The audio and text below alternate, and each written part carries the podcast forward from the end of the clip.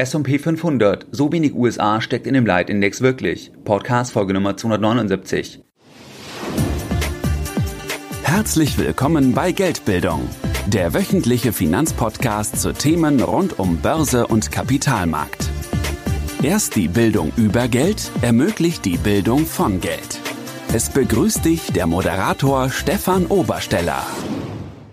Herzlich willkommen bei Geldbildung. Schön, dass du dabei bist. Jeden Sonntag, da erhalten über 10.000 clevere Privatanleger meinen wöchentlichen Geldbildung Newsletter. Bereits seit mehreren Jahren, seit 2014 und pünktlich versendet wie ein Schweizer Uhrwerk jeden Sonntag. In dem wöchentlichen Geldbildung Newsletter, da sprechen wir über weitere Themen, die dich, deine Geldbildung und vor allem dein Depot wirklich weiterbringen. Und es waren Themen in der Vergangenheit wie Zinskommentierungen von Veröffentlichungen großer Notenbanken. Das heißt, wenn die zum Beispiel eine Kommentierung abgeben im Rahmen von einer ähm, Pressekonferenz, dass man das sich anschaut, was bedeutet das für Privatanleger. Wir haben uns auch steuerliche Themen angesehen, wie die neue Fondsbesteuerung oder beispielsweise auch das Thema Abgeltungssteuer oder auch Entscheidungen von Großanlegern und was das bedeuten kann für Privatanleger und viele weitere spannende Themen, die wir jeden Sonntag besprechen. Wenn du hier noch nicht dabei bist, dann schließe dich uns gerne an. Das Ganze ist für dich kostenfrei und du kannst dich anschließen, indem du jetzt auf www.geldbildung.de gehst und dich direkt auf der Startseite mit deiner E-Mail-Adresse für dieses kostenfreie Format einträgst. Ganz wichtig, nach der Eintragung, da hättest du eine E-Mail von Geldbildung, dann musst du das Ganze noch einmal bestätigen, dann bist du offiziell dabei und dann erhältst du jeden Sonntag noch mehr kostenfreie Geldbildung direkt in dein E-Mail-Postfach. In der heutigen Podcast-Folge Nummer 279, da möchte ich mit dir über ein spannendes und über ein wenig diskutiertes Thema aus meiner Sicht sprechen. Und zwar schauen wir uns den S&P 500 an und wir schauen uns an, wie viel USA steckt eigentlich in diesem US-Leitindex wirklich. Das Thema, was wir uns heute anschauen, das ist exemplarisch mit dem S&P 500. Das kannst du dann übertragen auf andere Länderindizes, beispielsweise auf den DAX in Deutschland, beispielsweise auf den SMI in der Schweiz oder auf den ATX in Österreich. Das heißt, es geht um die Frage, dass wir als Anleger, als Investoren, wir mischen ja in der Regel unser Portfolio, unser Aktienportfolio, auch aber unser Anleihenportfolio, wenn wir Anleihen haben, auf Basis von einer Länderallokation. Das heißt, wir sagen, ich kaufe US-Aktien, ich kaufe Aktien aus der Eurozone oder auch nicht, manche mögen das ja nicht mehr, oder ich kaufe beispielsweise Aktien auch aus Schwellenländern. Das mische ich, damit ich hier schön breit gestreut bin. Dann geht mal eins stärker rauf, das andere ähm, geht weniger stark rauf, fällt vielleicht, aber insgesamt habe ich dann wirklich eine schöne Streuung und ich habe vielleicht einen risikobereinigten Renditevorteil, den ich erwirtschaften kann durch diese breite Streuung. Das ist ja die Überlegung. Aber die Entscheidung, wie teile ich das Portfolio auf, das erfolgt in der Regel auf Basis der Länderallokation.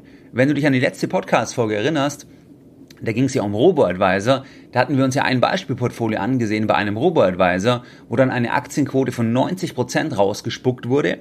Und dann gab es ja auch einen Vorschlag, auf dieser ersten Ebene auf Länderebene. Das heißt, dass man gesagt hat, so und so viel Schwellenländer, so und so viel Industrieländer. Das heißt, dass man das danach aufteilt. Aber wann ist jetzt eine US-Aktie eine US-Aktie? Und ist es wirklich so, dass jetzt zum Beispiel Apple eine reine US-Aktie ist oder Microsoft eine reine US-Aktie ist? Weil was ist eigentlich bei Aktien relevant? Also bei der Bewertung, bei dem, was man in Zukunft erwartet was kaufe ich denn, wenn ich diese Aktie kaufe? Das ist ja egal, ob ich die Aktie jetzt direkt kaufe oder über einen aktiven Fonds oder über einen ETF. Aber was ist eigentlich hier entscheidend und macht dieses, dieses Länderkriterium immer Sinn? Das schauen wir uns in dieser Podcast-Folge genauer an. Und du wirst dann nämlich auch sehen, dass du mit Länder-ETFs, also wenn du zum Beispiel den S&P 500 hast als ETF in deinem Portfolio, dann bist du ja erstmal auf den ersten Blick, da bist du ja Large Cap, US-Aktien, 500 Titel, da bist du breit diversifiziert in den USA oder bei US-Titeln. Du wirst aber sehen nach dieser Podcast-Folge,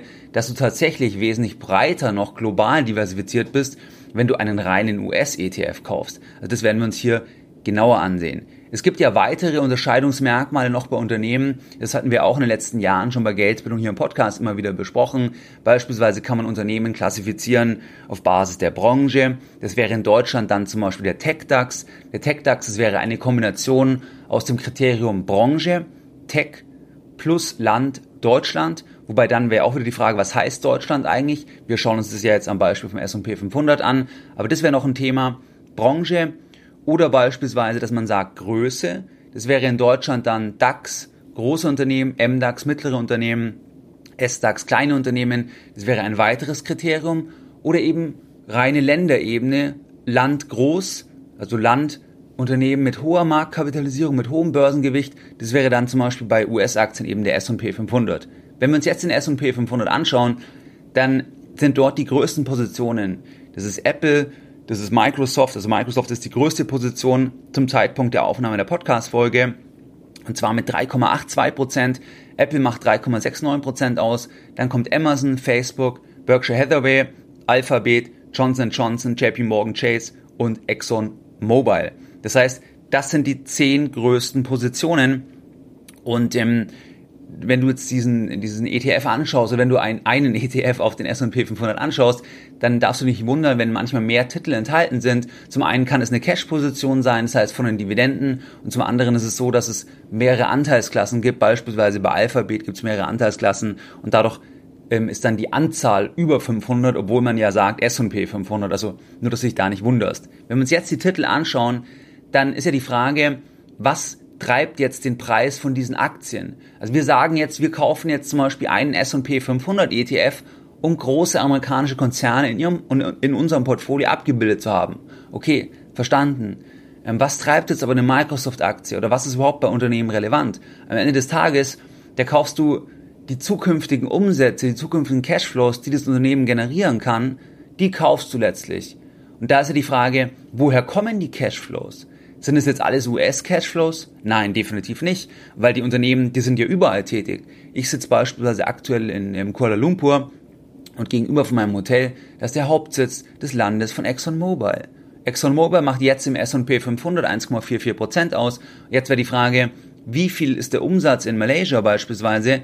Äh, wie viel Prozent vom, vom Konzernumsatz? Und dann ist es ja ganz offensichtlich, dass dieser Cashflow, dieser Einkommensstrom, das ist ja kein US-Strom ist ja kein US-Strom, den du kaufst, wenn du diese Aktie kaufst, sei es jetzt über einen ETF oder direkt, sondern das ist ja ein Einkommensstrom aus einem anderen Land. Das heißt, und so könntest du es jetzt über alle Länder anschauen letzten Endes, was ja trivial ist, jeder weiß das ja, dass die Unternehmen überall tätig sind. Das gilt ja ganz besonders auch für Plattformunternehmen, wie beispielsweise Facebook, dass dort der Außenumsatz, also in anderen Ländern, dass das ja noch viel extremer ist, weil die ja nicht in dem Sinne Fixed Assets haben, wie ganz große Fabriken oder irgendwas, weil das Produkt ja vor allem digital ist. Also das ist vielleicht hier mal die Überlegung, dass bei einem Unternehmen, da ist eigentlich das Relevante, was du kaufst, die zukünftig generierten Cashflows. Jetzt machen Anleger die Unterscheidung nach den Ländern, aber gleichzeitig haben die Unternehmen, die in den großen Länderindizes enthalten sind, die machen auch wieder überall Cashflows und nicht eben im einstelligen Bereich, sondern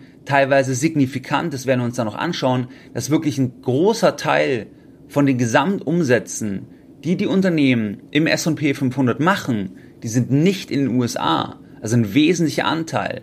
Und wenn wir jetzt wissen, dass das relevant ist oder dass wir als Aktionär, wenn wir die gesamte Firma kaufen würden, dann würden wir den gesamten zukünftigen Zahlungsstrom kaufen. Und wenn der zukünftige Zahlungsstrom zum wesentlichen Teil gar nicht in den USA ist, dann ist ja die Frage, inwieweit ist das eine reine US-Aktie? Das ist die Frage. Wenn wir uns jetzt anschauen, wann ist eine Firma eine US-Firma? Weil man sagt immer so schön, ich kaufe eine US-Aktie, ich kaufe eine deutsche Aktie, ich kaufe eine Schweizer Aktie. Okay, aber wann ist eine Firma eine US-Firma? Muss der Sitz in den USA sein? Muss die Firma in den USA an der Börse sein? Müssen die Umsätze zum, zum wesentlichen Teil in den USA sein? Müssen die Assets in den USA sein? Also was sind da die Kriterien? Und da muss man letztlich immer dann wieder bei der Methodik vom Indexanbieter reinschauen und sagen und schauen, wie definiert der denn das? Und wenn wir uns das jetzt anschauen beim S&P 500, also beim S&P an sich, dann gibt es dann Kriterien wie, dass sie ein, ein bestimmtes Format an Geschäftsberichten veröffentlichen müssen. Dann ein zweiter Punkt, das ist der interessanteste Punkt letztlich, dass der größte Teil vom Kuchen vom Umsatz und den Fixed Assets, der muss, also die Mehrzahl, die, ähm, der größte Teil, der muss in den USA sein. Es muss aber nicht 50 Prozent übertreffen. Das heißt, es muss einfach der größte Teil von, von, den, von dem Kuchen letzten Endes sein. Das heißt beispielsweise, jetzt könnte es sein, im, im 40 Prozent USA beispielsweise und der Rest teilt sich dann in kleineren Branchen auf andere Länder auf.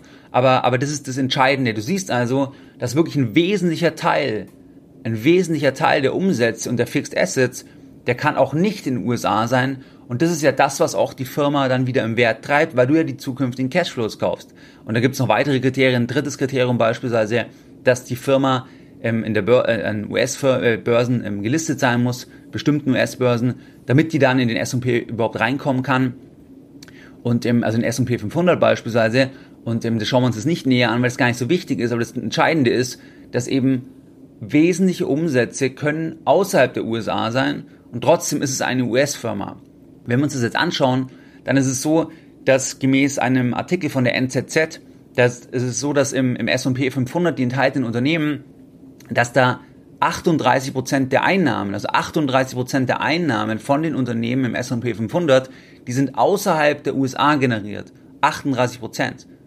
10 Prozent davon stammen aus aufstrebenden Märkten in Asien, darunter China und Indien und weitere 8,8 Prozent von diesen 38 Prozent, die stammen aus den Ländern der Eurozone. Das heißt, wenn du einen S&P 500 ETF kaufst, dann bist du so gesehen mit 8,8 Prozent Stand heute oder Stand von diesem Artikel, ähm, bist du in der Eurozone investiert, so gesehen, weil, weil die Umsätze dort generiert werden. Das heißt also für dich, dass auch wenn du einen reinen US-ETF hast, beispielsweise S&P 500, dass du dort auch sofort viel breiter diversifiziert bist, wie man es normalerweise annehmen mag.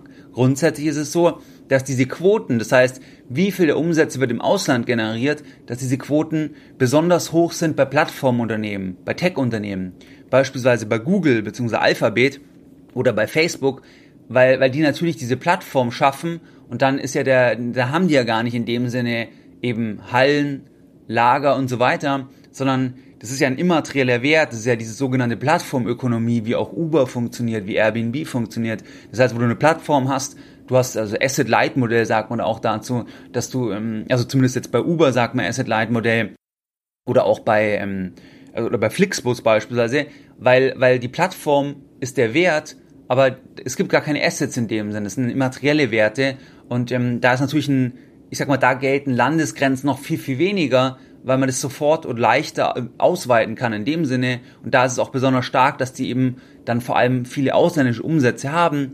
Und solche Unternehmen hast du jetzt ja auch im S&P 500, auch wenn es jetzt kein Tech-Index ist in dem Sinne. Aber das zeigt dir einfach, du bist also mit einem reinen US-Index auch schon breiter diversifiziert.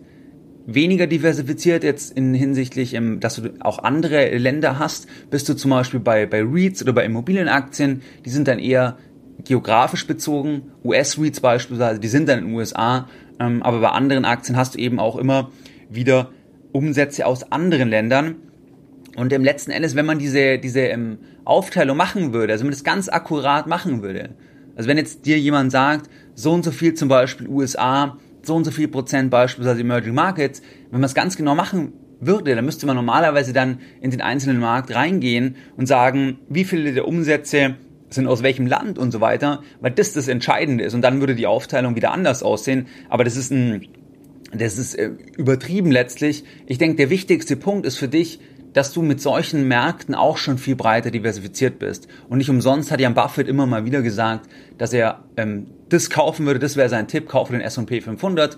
Und ähm, es sind nicht nur US-Aktien deswegen da enthalten, weil am Ende die generierten Cashflows über die wahre Allokation entscheiden die generierten Cashflows der Unternehmen, die zukünftig erwarteten generierten Cashflows, die sind die wahre Allokation. Deswegen hat auch die Länderallokation Schwächen und man ist oft schon breiter diversifiziert bei an sich breiten Länderindizes. Was waren jetzt die Lessons learned in der heutigen Podcast-Folge Nummer 279? Deine Lessons learned in der heutigen Podcast-Folge. In der heutigen Podcast-Folge, da haben wir uns den S&P 500 angeschaut und wir haben uns angeschaut, wie viel USA steckt in dem Leitindex eigentlich wirklich. Der S&P 500, da sind 500 US-Titel enthalten und äh, da ist es so, dass ein wesentlicher Teil, also ganze 38 Prozent der Einnahmen, die resultieren außerhalb der Vereinigten Staaten. Das heißt, man ist automatisch auch in andere Länder investiert, weil eben der Umsatz nicht nur US-lastig ist. Das ist eigentlich die zentrale Aussage. Und das Gleiche hast du auch bei anderen ähm, Länderindizes. Und man müsste am Ende des Tages in alle Geschäftsberichte reingehen und dann schauen, wie sind die Umsätze in welchen Ländern und dann würde man die wahre Länderallokation äh, ähm, quasi aufstellen können. Man kann jetzt noch weitere Aspekte sagen, wenn zum Beispiel Unternehmen, wenn die dann die Steuer in den USA bezahlen, klar, dann ist zum Beispiel noch ähm, die steuerliche Situation dort relevant, dann beispielsweise noch die Rahmenbedingungen und so weiter. Aber die zentrale Größe vom Unternehmenswert, das ist schon das Thema, wo werden die Cashflows generiert und wie sind dort die Anteile. Also das vielleicht mal zu dieser Podcast-Folge. Und wie du es gewohnt bist, da möchte ich auch die heutige Podcast-Folge Nummer 279 wieder mit einem Zitat beenden. Und heute ein Zitat von Geldbildung. Geldbildung schadet nur dem, der keine Geldbildung hat. Mehr Informationen zu Themen rund um Börse und Kapitalmarkt findest du unter www.geldbildung.de. Und immer daran denken, Bildung hat die beste Rendite.